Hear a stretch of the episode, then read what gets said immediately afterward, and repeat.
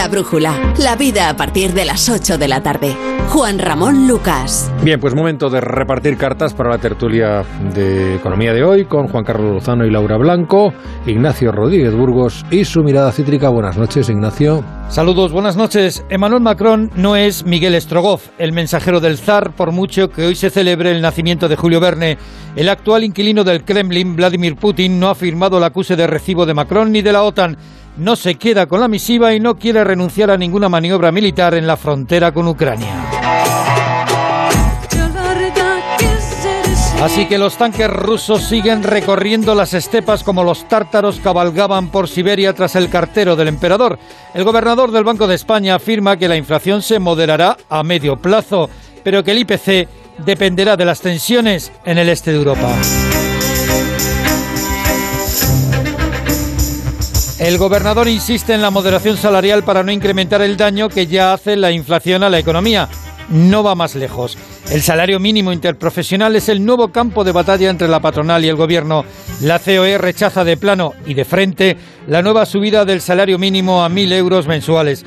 Los empresarios consideran que el incremento de costes laborales llega en el peor momento cuando la recuperación no está clara. Pero una cosa es el momento económico y otra el político a pocos días de las elecciones de Castilla y León. Ambos tiempos van en paralelo como las madres paralelas de Almodóvar. El Consejo de Ministros también ha dejado otros mensajes políticos y económicos, como el PERTE agroalimentario de mil millones de euros. Castilla y León es una de las principales regiones en la producción agraria. La Federación de la Industria Alimentaria apunta a Onda Cero que el plan es insuficiente cuando la Comisión Europea quiere montar fábricas de microchip para no depender de Asia. Lo que también podría luchar por el Oscar es el encuentro casi cinematográfico que ha protagonizado hoy la vicepresidenta Calviño con el pensionista Carlos San Juan, que visitaba Economía y el Banco de España para entregar 600.000 firmas a favor de un trato presencial y humano por parte de los bancos dentro de la campaña Soy mayor pero no idiota Casualmente la vicepresidenta Calviño se ha encontrado con el jubilado valenciano. Solo había una decena de cámaras de televisión y un enjambre de micrófonos. Más allá de la puesta en escena, lo más importante es que el gobierno se compromete a presentar un plan de asistencia bancaria para los mayores antes de final de febrero.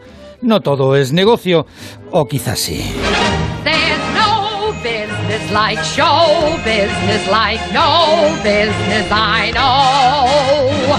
Everything about it is appealing. Everything that traffic will allow. No Hombre, que no decimos que, que fuera un encuentro mm, preparado, ¿no? Pero las casualidades existen, las claro. Casualidades a veces claro, existen. Claro, a veces. Pero fijaos en las redes sociales cuánto se esfuerzan los famosos o los influencers por uh, salir en el timeline, ¿no? Lo que sí. se llama de cada una de las redes sociales. Hoy la Calviño vicepresidenta hecho, Calviño sí, ha abierto sí. práctica, no ha abierto, pero prácticamente todos los telediarios. Sido... Es una de las imágenes del día, ¿eh? El coste mediático que tiene esa aparición. En, es que, en positivo para ella. En positivo para ella, es que es una jugada muy hábil. Mm, yo creo que sí. Haya sido como haya sido, como seguramente... Pues... A ver, yo creo que la tesis más eh, plausible o más cercana a la realidad es que no había no estaba previsto el encuentro. Pero que han aprovechado la oportunidad. A ver, pero ¿no? ella salía del Consejo de Ministros y alguien claro. le debe haber dicho, eh, vicepresidenta, está aquí este hombre. Bueno, se reunió con Carlos punto... Cuerpo, con el secretario sí, sí, estaba, general del Tesoro, es decir, Cuerpo. él estuvo arriba no, no, en la sí, planta. Pero que está saliendo y Pero se ha, esa imagen quizás es mucho se ha más hecho que Carlos coincidir Cuervo. esa salida. Claro, claro. Que, quizás se ha hecho coincidir esa salida y esa llegada. Y, y, bueno, pues ha quedado muy bien todo el mundo. Satisfecho Carlos, eh, no recuerdo el apellido, eh, de, de, este jubilado, pero, eh, y desde luego muy satisfecha eh, la vicepresidenta y su equipo de, de marketing y prensa, ¿no? Eh, bueno, desde luego ha tenido más minutos prácticamente los telediarios que la agricultura. En las Hombre, últimas semanas entre, y es un entre impulso, la vicepresidenta tercera, es un entre, la, segu perdón, entre la ¿no? segunda y la primera, claro, está es un impulso reputacional para ella, porque no, no, olvidemos también que las cosas como son, la causa es muy defendible, ¿no? Es verdad que la digitalización de la banca e incluso las fusiones en su momento y la operativa propia de la banca ha expulsado, dicho entre comillas lo de expulsado, a, personas que ya pues eh, eran mayores y no tenían la habilidad de gestionar eh, las cosas, ¿no? Todos, pues mm, seguramente tenemos ejemplos cercanos por nuestros padres, nuestros abuelos, o conocidos, y eso es una cosa, eso es una realidad que ocurre en la banca. ¿eh? eh a ver, eh, solo un apunte. Estamos acostumbrados a que cuando alguien vende un, producto que se toca, hay que ajustar los costes. Estoy pensando, por ejemplo, en un supermercado, ¿no? con los márgenes con los que trabaja. No es una defensa de la banca, pero la banca es un servicio y el servicio de la banca también tiene que ajustar costes. Hay algo que eh, hemos entrado por el lado de pagar a una plataforma digital por consumir el contenido, algo que hace algunos años nos costaba, ¿no? Le pagar por un periódico, le pagar por una plataforma audiovisual. Hemos entrado por eso. Tenemos interiorizado que si vamos al supermercado hay que pagar a la cajera o al cajero, etcétera pero es que el servicio o que los sistemas informáticos estén preparados para que 5 millones de personas entren a la vez a ver su saldo eh, eh, en, esa, en esa entidad financiera tiene un coste y al banco, luego a, las entidades financieras se les exigen unos márgenes porque tienen accionistas. y esto realmente está vinculado con eso, no, no, no, con, no con que se quiera dejar de lado una parte de la población. No, no, yo no digo que se les deje de lado, digo que sean expulsado entre comillas, porque, pero son personas que son clientes de la entidad financiera ¿eh? y a las cuales también se les cobran comisiones, aunque su operativa sea eh, prácticamente sacar X dinero de la cartilla todos los meses. Sí, y luego nos podemos plantear, luego ¿eh? todos tienen fundaciones, ¿no? Yo a veces digo, bueno, está muy bien que tengas una fundación, que fomentes el arte, que fomentes la ayuda a los chavales, pero hombre, qué mayor eh, ayuda le aportas a tu país que tener en cuenta un porcentaje tan elevado de la población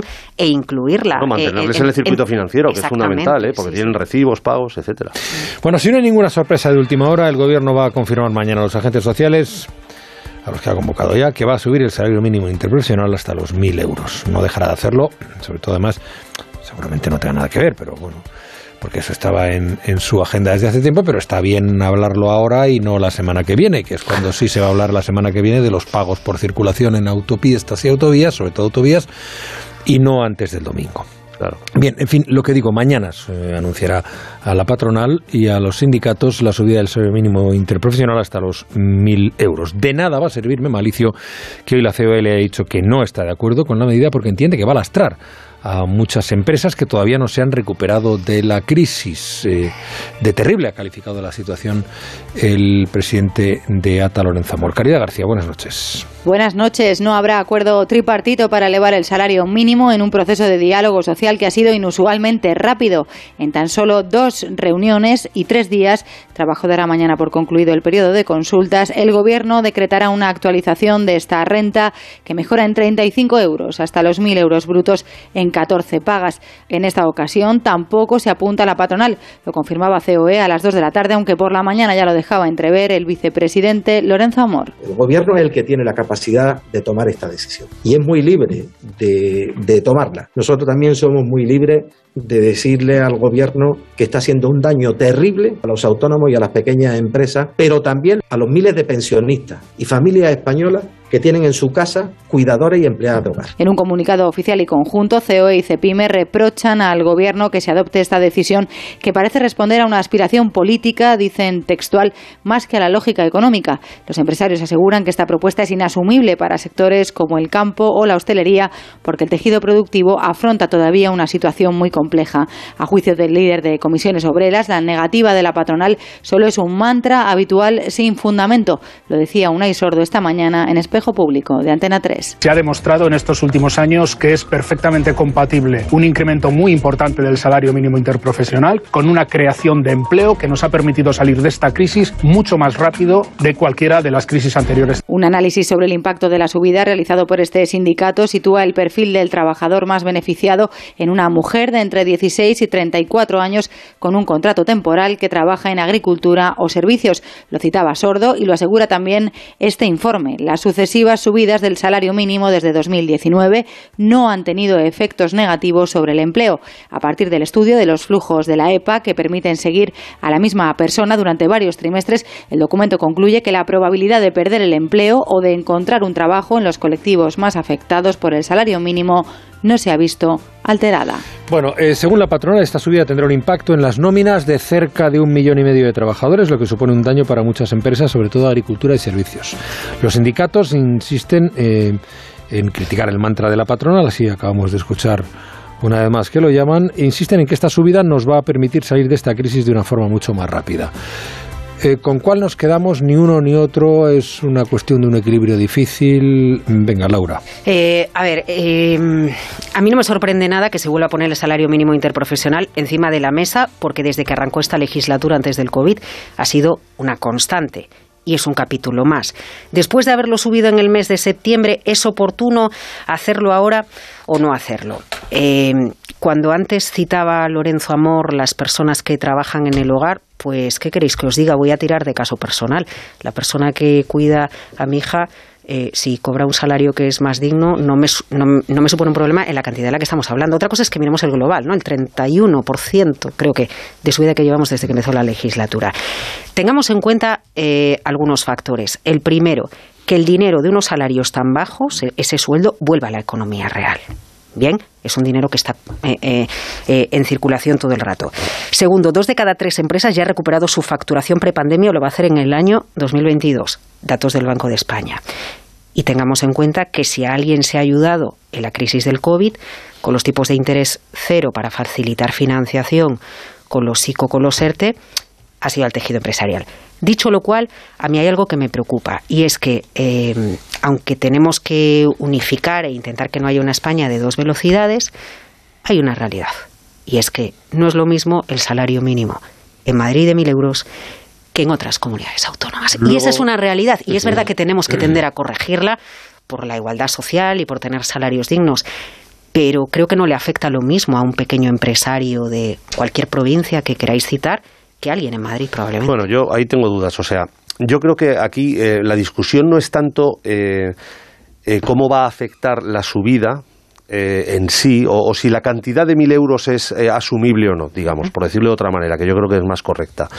Yo creo que eso no es el debate. Efectivamente, yo creo que en líneas generales todos debemos pensar que es una medida que nos hace avanzar hacia una mayor igualdad. Yo creo que el debate está en si es el momento de hacerlo. ¿Por qué? Pues porque hace cinco meses que se subió, porque lleva un 30% de subida en la, en la legislatura y porque al final es que el tejido empresarial español más allá de las personas que trabajan en los hogares y tal, eh, es que un 96, un 97, un 98% de pymes, o sea, que son empresas pequeñas y medianas que son muy sensibles a una subida de costes. Probablemente no tanto, porque claro, en esta especie de guerra de cifras eh, estaban hablando de que si se iban a destruir ciento y pico mil empleos durante la legislatura. Yo eso no lo sé, Evidentemente, pues si lo dicen tendrán sus razones. Lo que sí que creo, lo que nos dice el sentido común, es que se va a contratar menos. Eso está claro. Si tus costes laborales van subido un 30% en dos años, pues seguramente te vas a retener a la hora de contratas menos por, por una reducción de la actividad. Fíjate, si, si alguien... Por los costes también. Sí, pero si alguien tiene mucho negocio, sí que la, contrata. La, clave es cómo evoluciona la actividad pero es que estamos, nuestra referencia ahora mismo es que el PIB no ha despegado como pensábamos que iba a despegar. Iba, íbamos a despegar al 6 o al 7% y realmente estamos en un 2,5, más o menos. Eso quiere decir que la economía va, bueno, pero va al ralentí. No está mal, pero va al ralentí. Con lo cual, también tenemos que pensar que con esa media, pues las empresas van un poco igual, al ralentí, no están para tirar cohetes. Y no creo yo que les venga bien una subida de costes de este tipo ahora mismo. Ya, lo que pasa es que todos sabemos que a una empresa nunca le viene bien una subida de costes. Esto es como cuando las mujeres nos preguntan, ¿y ahora te viene bien ser madre? Bueno, pues laboralmente nunca es el momento. entonces, o lo haces eh, eh, entonces, en ese sentido, ahora, eh, aquí hay una cuestión política. Y es evidente que este gobierno va a pasar a la historia por ser el gobierno que subió, además hay un compromiso ¿no? de llegar al 60% del salario medio en el año 2023, entonces lo que te rondaré Morena, porque quedan unas cuantas subidas para que lleguemos por lo tanto a la, y a luego está el componente político que citaba que citábamos antes aquí de las elecciones en Castilla y León, ¿no? Claro, es que evidentemente les viene estupendamente, tal y como están las cosas allí y con lo significativas que pueden ser, una, anunciar una subida del salario mínimo y no anunciar, por ejemplo, o no entrar en el debate que tú citabas antes, Juanra, de las subidas de las autopistas y de los peajes. Que van el Consejo de Ministros Eso va después que viene. de las elecciones, ¿eh? por supuesto. No va antes. La vida está llena de casualidades, igual que el encuentro de, de Nadia Calviño con Carlos San Juan. Está llena de casualidades. Bueno, y, y otra casualidad es que el Consejo de Ministros haya aprobado hoy el PERTE destinado al sector agroalimentario. También, también, también. Eh, es una herramienta que se creó el año pasado, para hace dos años, para incentivar la colaboración entre el sector público y el sector privado.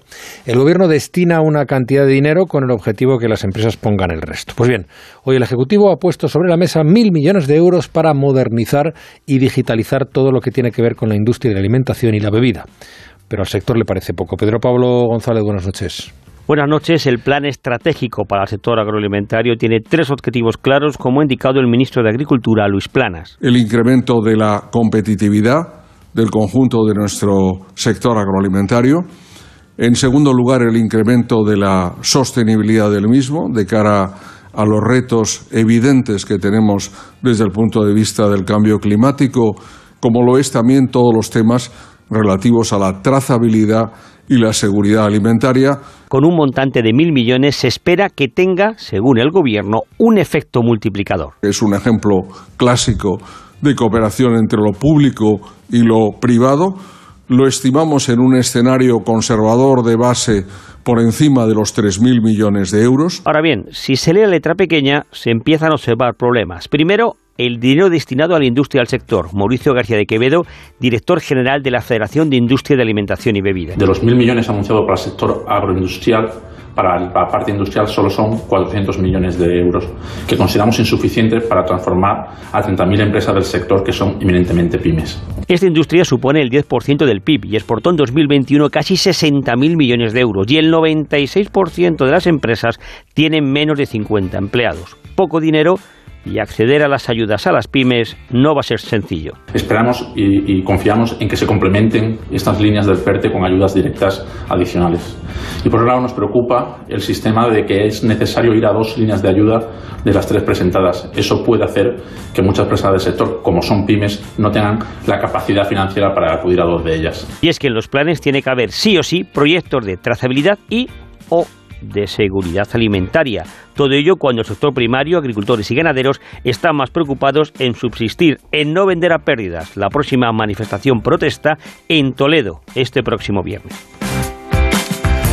Bueno, eh, permitidme que antes de eh, proponeros alguna reflexión, eh, haga un apunte, un añadido a, todo esto, y es el, tema de la sequía.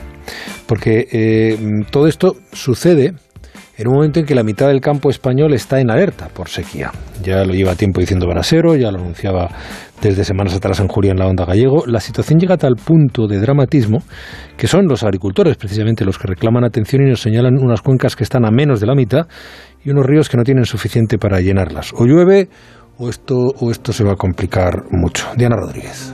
La mitad del campo español en prealerta por sequía. Los embalses han perdido 9.000 hectómetros cúbicos en una década y el volumen de reservas de agua actual se sitúa en el 44,7% de su capacidad. Una situación especialmente sensible en las cuencas del Guadalquivir y del Guadiana al 28 y al 30% respectivamente. También en Cataluña con los embalses al 56% y con el 2021 más seco desde que hay registros. Además, en Andalucía, Extremadura, Castilla-La Mancha, Aragón, Murcia o Galicia, donde se ha activado la prealerta por falta de lluvias. Un panorama desolador para los agricultores que son los que pagan el pato, como nos cuenta Miguel Padilla, secretario general de COA. Ahora mismo es una situación mmm, que eh, si no llueve en, en un periodo eh, muy eh, cercano, es decir, dos, tres, cuatro semanas, indudablemente entraremos en esa eh, una, una fase de sequía muy importante. La sequía es un asunto que el Gobierno llevará el próximo 15 de febrero a Bruselas. Con los agricultores mirando al cielo se espera una pequeña tregua porque la lluvia podría volver este viernes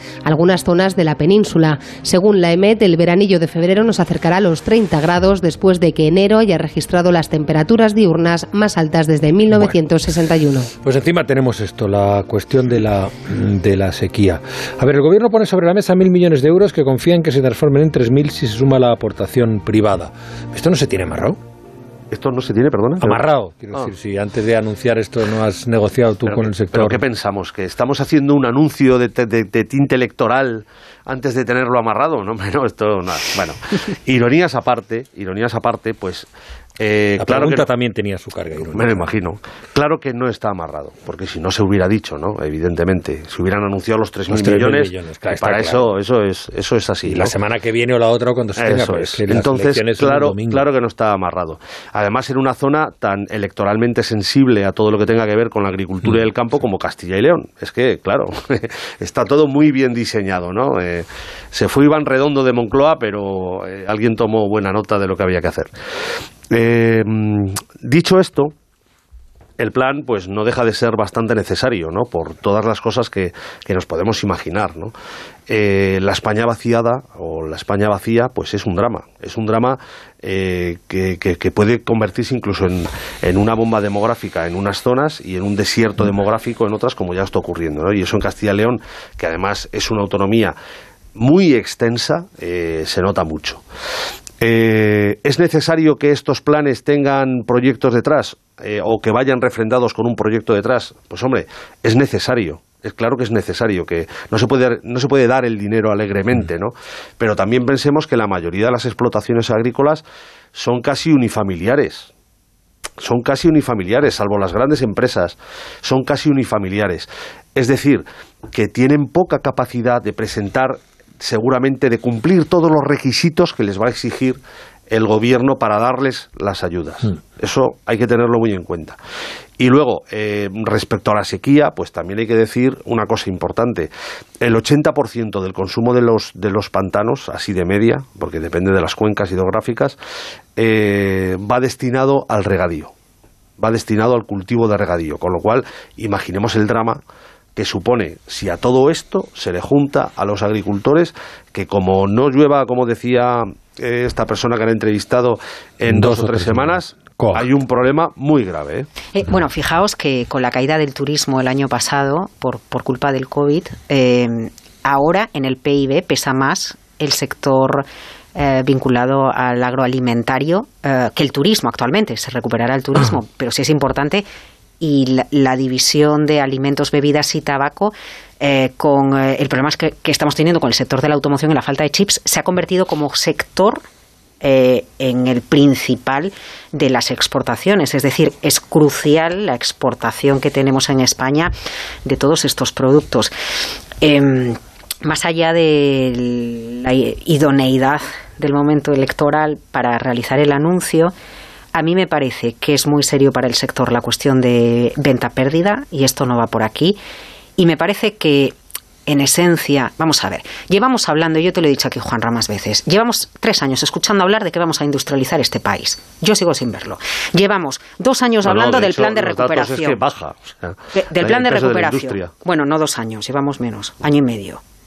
Yo quiero ver el dinero en el impacto del PIB, porque cada vez que sale Hernández de Cos o alguien, al final te acaba diciendo que ese, dato de PIB que tú decías, sí, estamos creciendo a un ritmo espectacular, porque venimos de donde venimos, pero no porque haya un impacto del plan. Y tercero, eh, tiene que haber colaboración público-privada. No, dar dinero porque sí no sirve para nada. No, no vale que alguien diga, porque también llevamos hablando de la España vaciada, que vamos a llenar la España vaciada, ¿cuánto, tiempo también? Pues unos cuantos años. Pues eso, unos cuantos años, ¿no? Y sigue lo mismo. O sea, alguna, alguna anécdota que te sale en el telediario de no sé qué familia que se fue a regentar no sé qué negocio, y es el caso, ¿no? Pero poco más.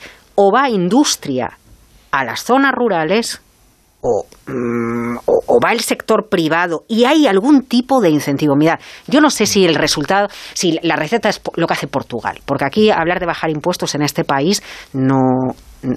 Bajar impuestos y empresas sienta muy mal. Pero en Portugal un gobierno de izquierdas está dando incentivos fiscales para atraer a empresas en determinadas áreas.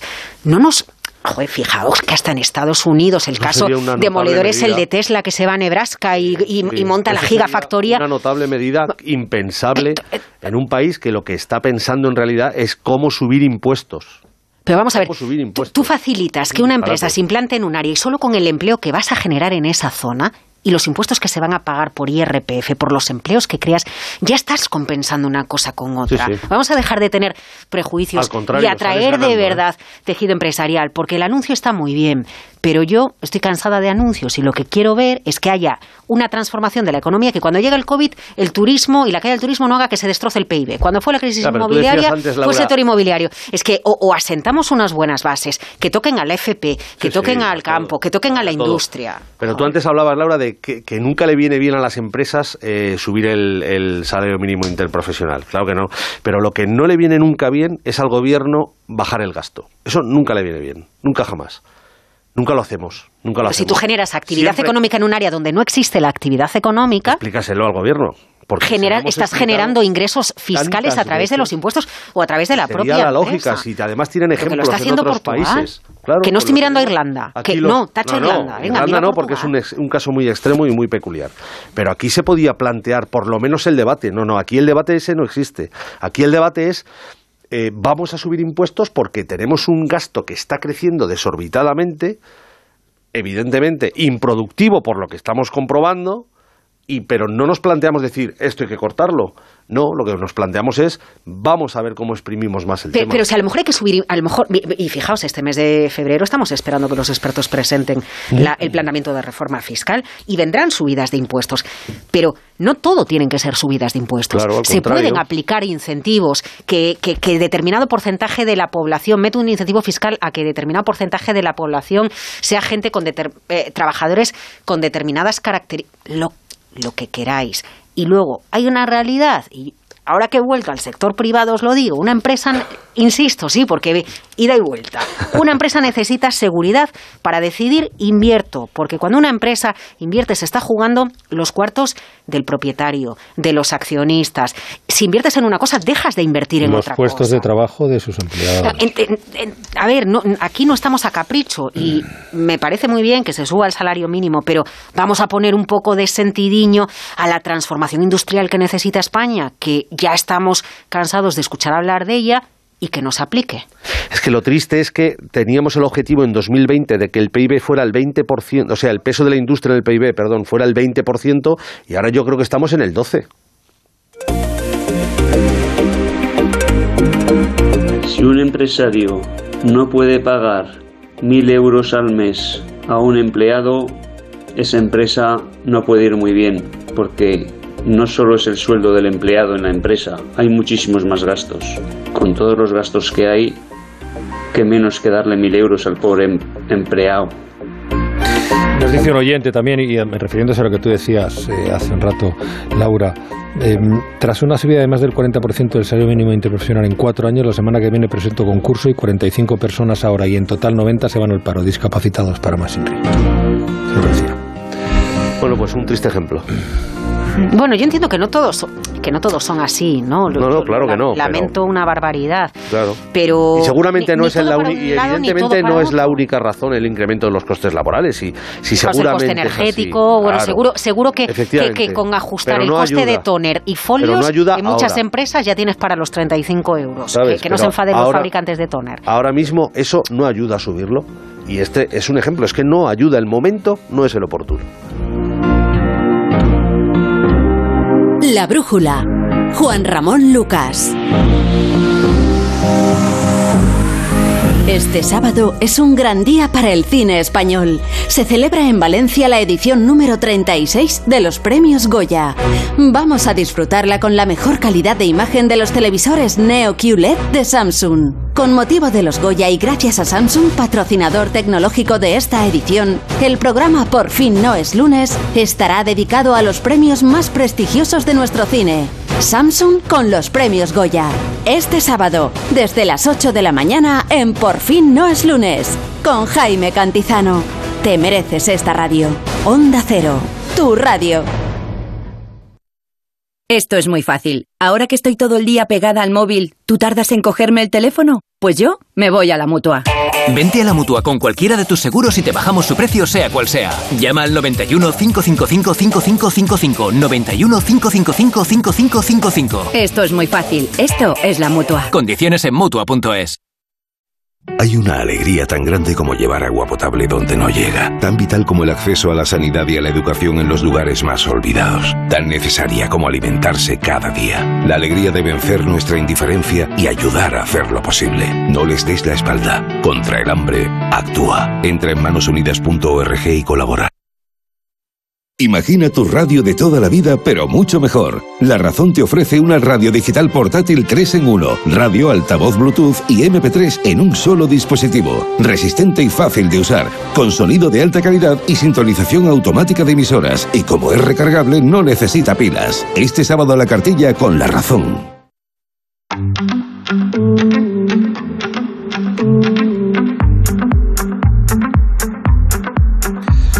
Eh, Juan Carlos Laura, me vais a permitir que salude, bueno, ya le conocéis, eh, Luis Ramos. Don Luis, buenas noches.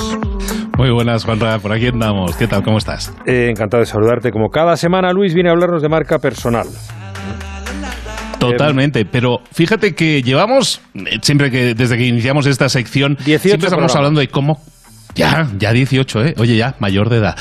Siempre hablamos de cómo crear y de cómo crecer nuestra marca personal. Pero fíjate, guarda, que hace años que ya estamos creando todos nuestra marca personal y, a lo mejor no nos estábamos dando cuenta. Está claro que, que hoy en día, cada vez más, las personas somos más proclives a compartir nuestra vida más o menos pública en las redes sociales. Si quieres saber cómo es realmente una persona, un aspirante a un empleo, una empresa que quiera colaborar contigo, lo buscamos en Internet. Y está claro que todos somos esclavos también de lo que publicamos. Y eso, pues claro, los políticos, deportistas, personajes públicos han sido perseguidos por el Twitter que publicaron hace no sé cuánto tiempo. Y claro, como ahora son personajes públicos, ahora sí, ahora sí les afecta, les hace daño. Bueno, todos tenemos que hacer ese ejercicio de investigarnos en Internet y de ver qué dice la red de las redes de nosotros. Porque cuidar tu marca personal implica también saber qué rastro has dejado de ti, de tus decisiones, de tus activos, de tus datos, no solo en las redes sociales, sino en muchas otras partes. Hoy te quiero proponer dos ejercicios muy interesantes para investigarnos, a lo mejor alguno más de uno se asusta, ¿eh? para investigarnos a nosotros mismos por Internet. El primero basado en nuestra marca personal, nuestra marca pública, digamos, y el segundo basado en nuestra persona privada. bueno, pues me parece bien, vamos con el primero. Mira, primer ejercicio que os propongo hoy, muy fácil. Busquemos nuestra marca personal, que consiste básicamente en el nombre por el que se te conoce públicamente y además la categoría por la que eres reconocido. En mi caso, pues yo, mi nombre completo pues es nombre, segundo nombre y los dos apellidos, pero a mí la gente me conoce como Luis Ramos. Entonces yo voy a buscar Luis Ramos emprendedores, que es el nombre de la marca, sobre todo que, yo manejo. Y lo vamos a poner entrecomillado, porque así va a buscar esa, esa cadena, esas palabras. ¿Y sabes qué sucede? Que Google a mí, por ejemplo, en mi caso, me tiene identificado como persona pública. Y a la pregunta de quién es Luis Ramos, pues muestra una descripción de, un artículo que hicieron de a mí en un diario de Galicia en el 2020. ¿Se supone que esa es la más favorable o no? Bueno, son contenidos que controlo al final. Si es una entrevista o un artículo que han escrito sobre mí, lo controlo. Al final soy dueño o soy consciente de ese contenido. Entonces, mis redes sociales, mis páginas web, las entrevistas que me han hecho, mi charla TED, menciones que me han hecho en diarios de Argentina, Estados Unidos, Chile, Uruguay y México, todo eso lo encuentro nada más buscar Luis Ramos Emprendedores. Recomendaciones de mi podcast en artículos en MBAs al final ha salido un artículo hace pocos días, te lo voy a presumir. Soy de los podcasts más escuchados de toda Argentina, ha salido este fin de semana. Bueno, pues eso también está ahí. Entonces, todo eso es contenido que yo controlo. Entonces, toda la información que encuentres de esta forma, digamos, de tu nombre, que es tu marca personal, junto con la categoría en la que te mueves, toda esa información forma parte de tu marca personal. Entonces, toda la información que encuentres así, el 100% de esa información que aparece debe estar bajo tu control o al menos debes saber que existe y aceptarla. Si no es así, tu marca personal no está siendo bien desarrollada. Si encuentras información desfavorable, falsa, debes buscar eliminarla, actualizarla, mejorarla, hacerla más cercana a ti, a tu marca. Porque muchas veces podemos contactar a los dueños de esa información, de, esa, de ese artículo, de esa publicación y solicitar la corrección. Recordemos siempre que el objetivo es controlar el 100% de nuestra información de marca personal para que sea real, para que de esa manera eh, nuestra marca pueda crecer y, podamos ser tener un posicionamiento mejor en nuestra profesión. Vale, eh, el segundo ejercicio. Segundo ejercicio que te propongo, ahí, Este sí es el del susto, Juanra. ¿Y qué susto me he llevado hoy? Porque lo que os propongo es ir a Google y en este caso escribir vuestro nombre completo, también entrecomillado, ¿eh? Comilla al principio, comilla al, final, comilla al final, pero nombre completo con dos apellidos, ¿no? De esa forma Google entiende que tiene que buscarlo todo eh, seguido. Entonces, al hacerlo, puedes descubrir que hay muchas cosas. Aunque algunas no son especialmente preocupantes, algunas pueden llegar a ser alarmantes. Mira, yo he buscado mi nombre completo, nombre y dos apellidos, y en tres segundos he visto la dirección física de mi piso en Barcelona, el teléfono privado de mi piso en Barcelona, referencias, eso sí, fotos de una charla pública que di en una universidad de México. He encontrado parte de mi árbol genealógico y el nombre completo de mi padre. He encontrado datos de un juzgado sobre mi expediente de divorcio, un concurso de oratoria en el que participé, una revista en la que se me mencionaba. Hay toda una serie de datos ahí que tienen que ver contigo como persona privada que también están siendo parte de mi marca personal, porque al final tú eres tanto tu personaje público, el que controlas, como esta persona privada que a lo mejor no controlamos tanto. Qué curioso, yo acabo, de hacerlo. tenemos una edad. perdona, acabo de hacerlo y he, visto Juan Ramón Luca, ideología. Digo, coño, ¿qué, han puesto? Mira. Y me pone una entrevista en El Mundo que titularon Puede que sea la izquierda la que cambió y me dejó a mí. Ah, muy interesante. ¿Ya ves? Sí, sí, sí. Entonces, al hacer este ejercicio nos damos cuenta de que alguien que quiera saber más de nosotros puede ver la imagen pública, nuestra marca personal, esa que venimos trabajando y que venimos comentando todas estas semanas, ¿no? Que si LinkedIn, que si Instagram, todo eso está muy bien. Eso lo controlamos y ahora estamos trabajando activamente para controlarlo. Pero ¿qué hay de todo ese rastro que hemos ido dejando, ¿no? Y fíjate que en nuestras épocas más jóvenes no había teléfonos móviles, gracias a Dios Dios, porque si no, ¿qué, de fotos habría ahí comprometedoras? Pero bueno, todos estos datos que yo he encontrado son súper accesibles. Todos tenemos ese rastro. Todos estamos en las redes sociales, por supuesto. Esa es nuestra marca personal actual. Pero todos tenemos un rastro. Es importante que hagamos este ejercicio y veamos que nuestra imagen pública, nuestra imagen de marca personal como profesionales, no esté manchada, lo que veíamos en el primer ejercicio. Y si es así, detectarlo y corregirlo. Y lo segundo, y también importantísimo, que nuestra imagen como persona privada tampoco esté siendo expuesta. No ya porque haya cosas que tú no quieras compartir. Yo no quiero compartir mi dirección o mi teléfono, pero es que hay cosas privadas que a lo mejor no quieres que sea público, accesible o localizable. Aquí siempre estamos hablando de potenciar nuestra marca personal, pero hoy quería recordar que ya la tenemos desde siempre, que hemos ido dejando rastros detrás de nosotros, que, quizás sea mejor ser conscientes de ellos y empezar a limpiar un poco tras nuestro paso. Eso sí va a beneficiar a nuestra marca personal. Pero, eh, Luis, nosotros tenemos capacidad para borrar el rastro de lo que no nos interese. ¿De verdad? Deberíamos tenerla, porque al final todas esas publicaciones tienen que ver con información que, que, es información personal. Entonces, a menos que tú le hayas dicho a alguien, sí, publica mi teléfono en Internet, pues si no lo has hecho, pues a lo mejor eso lo han sacado de la, yo qué sé, de la guía telefónica o lo que sea. Pero si es así, tú puedes solicitar, deberías poder solicitar en esa página donde lo has encontrado, decir, oye, que esto no está bien. Yo he encontrado artículos del fallecimiento de mi padre en los que hay referencias a que mi padre tenía dos hijos, hasta donde yo sé. Yo soy hijo único. Entonces, fíjate que hay cosas que son incorrectas. Yo podría, ¿y sabes dónde lo he encontrado? En la web de Radio Televisión Española. Entonces, yo podría escribir a la Televisión Española y decirle, oye, que, a ver, explícame quién es el otro, quién es mi hermano, o si no, corrígeme que soy hijo único, caramba. ¿Sabes? Entonces eso deberíamos poder hacerlo. Yo supongo que Radio Televisión, yo lo voy a hacer, ¿eh? Les voy a enviar y aquí os explicaré. Pero eso es algo que deberíamos poder hacer todos. Sobre todo reclamar, porque son nuestros datos y siempre nosotros tenemos derecho a esa intimidad. ¿Podemos exponer una parte de nosotros? Sí, para eso están las redes.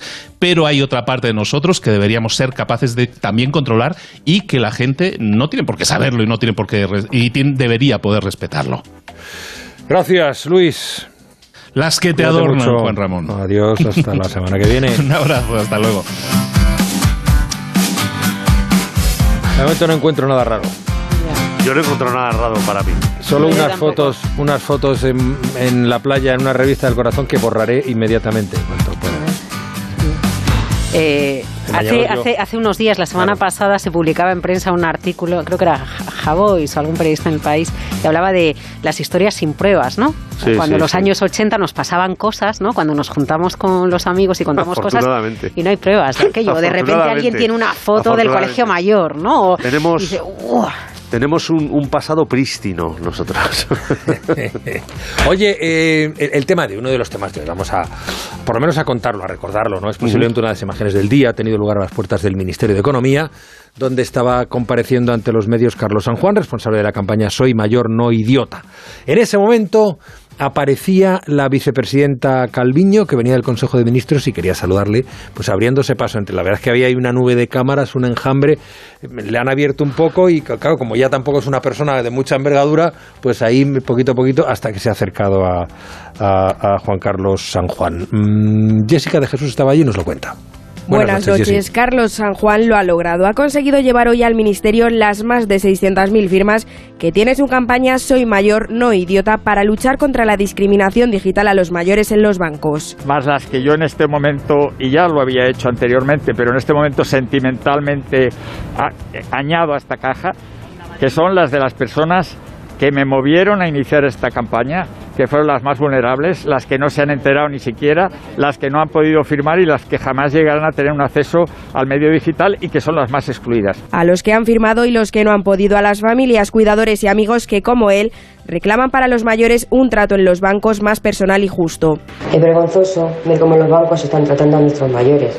Piensan que a través de Internet pueden llevar sus cuentas cuando los pobres ni siquiera pueden ir al banco solos. Mis abuelos, por ejemplo, es que no son capaces de hacerlo solos, tenemos que ayudarles, tienen 80 y 85 años y cada vez les ayudamos más a hacer las gestiones del banco, tenemos que acompañarles cuando podemos y ellos por teléfono o digital no, no se enteran, es que no son una generación que estén preparada para ello. No se puede consentir que tengamos que hacer nosotros todas las gestiones en el banco porque han despedido a todos los empleados que nosotros no podemos porque somos mayores. Con el fin de que se adopten medidas que solucionen esta situación, San Juan hoy partía de Valencia a Madrid para reunirse con el secretario general del Tesoro, Carlos Cuerpo, sin saber que vería la ministra de Economía, Nadia Calviño, colándose entre los periodistas tras el Consejo de Ministros, ha aparecido por la puerta principal del Ministerio, un encuentro que ha tachado de casualidad y agradable sorpresa. Para mí es una, una sorpresa muy agradable, es todo un honor, todo un honor y sobre todo pues yo lo... ¿Qué tal? Que me alegro mucho de verle. Pero, pero perdone con los que, micrófonos, que no me dejan darle un abrazo. gracias, claro que sí. La ministra ha firmado su compromiso con los mayores y ha asegurado que antes de que termine febrero habrá un plan de medidas que los bancos tendrán que adoptar cuanto antes. Y con esa promesa San Juan vuelve hoy a casa, pero con una actitud escéptica. Ya ha dejado claro que no parará la campaña hasta que el gobierno cumpla su palabra. Bueno, contando con los bancos también, que serán los que tengan que modificar algunas de las eh, reglas que ahora consideran intocables. Eh, sí, de hecho la ministra ha pedido planes, que, les que, le, que envíen al ministerio planes, ideas, iniciativas, a, los bancos me refiero, mm para, para ver cómo esto se puede, se puede solucionar o puede estar en vías de solución. Bueno, pues me parece bien, la verdad. ¿eh? Las patronales han dicho que sí. 5.226 CaixaBank, 8.124 Santander, 4.653 BBVA. Son los beneficios del año 2021. Entidades que sí que ya ganan más que antes de que llegara la pandemia. A, lo mejor un poquito de su presupuesto para la fundación lo podían dedicar para cuidar a la gente. Aquí nos fastidiamos todos, ¿eh? los empresarios y los trabajadores, que cada vez que vamos a llenar el depósito vale 20 euros más llenarlo. Así que todos tenemos que poner un poquito de nuestra parte. Bueno, pues eso, eh, 608-962-492, 608-962-492, Laura Blanco, Juan Carlos Lozano, muchísimas gracias. ¿Algo querías decir muy rápido, Laura? Hoy el, el gobernador del Banco de España ha hablado de a ver cuál es el, efecto de segunda ronda que tiene la subida de precios y va muy ligado con lo que te decía este oyente, porque al final ya empezamos a hablar de la repercusión no solo energética que puede tener sobre el resto y entonces qué va a pasar con los salarios para adaptar o no adaptar el poder adquisitivo. Y este es un debate que, como la inflación siga alta unos cuantos meses más, va a arraigar después eh, o, cuando, se, cuando se pase la moda del salario mínimo. Y me temo que va a seguir unos cuantos meses Así es. Gracias, Laura. Sigue el rumbo de la brújula de Onda Cero con Juan Ramón Lucas.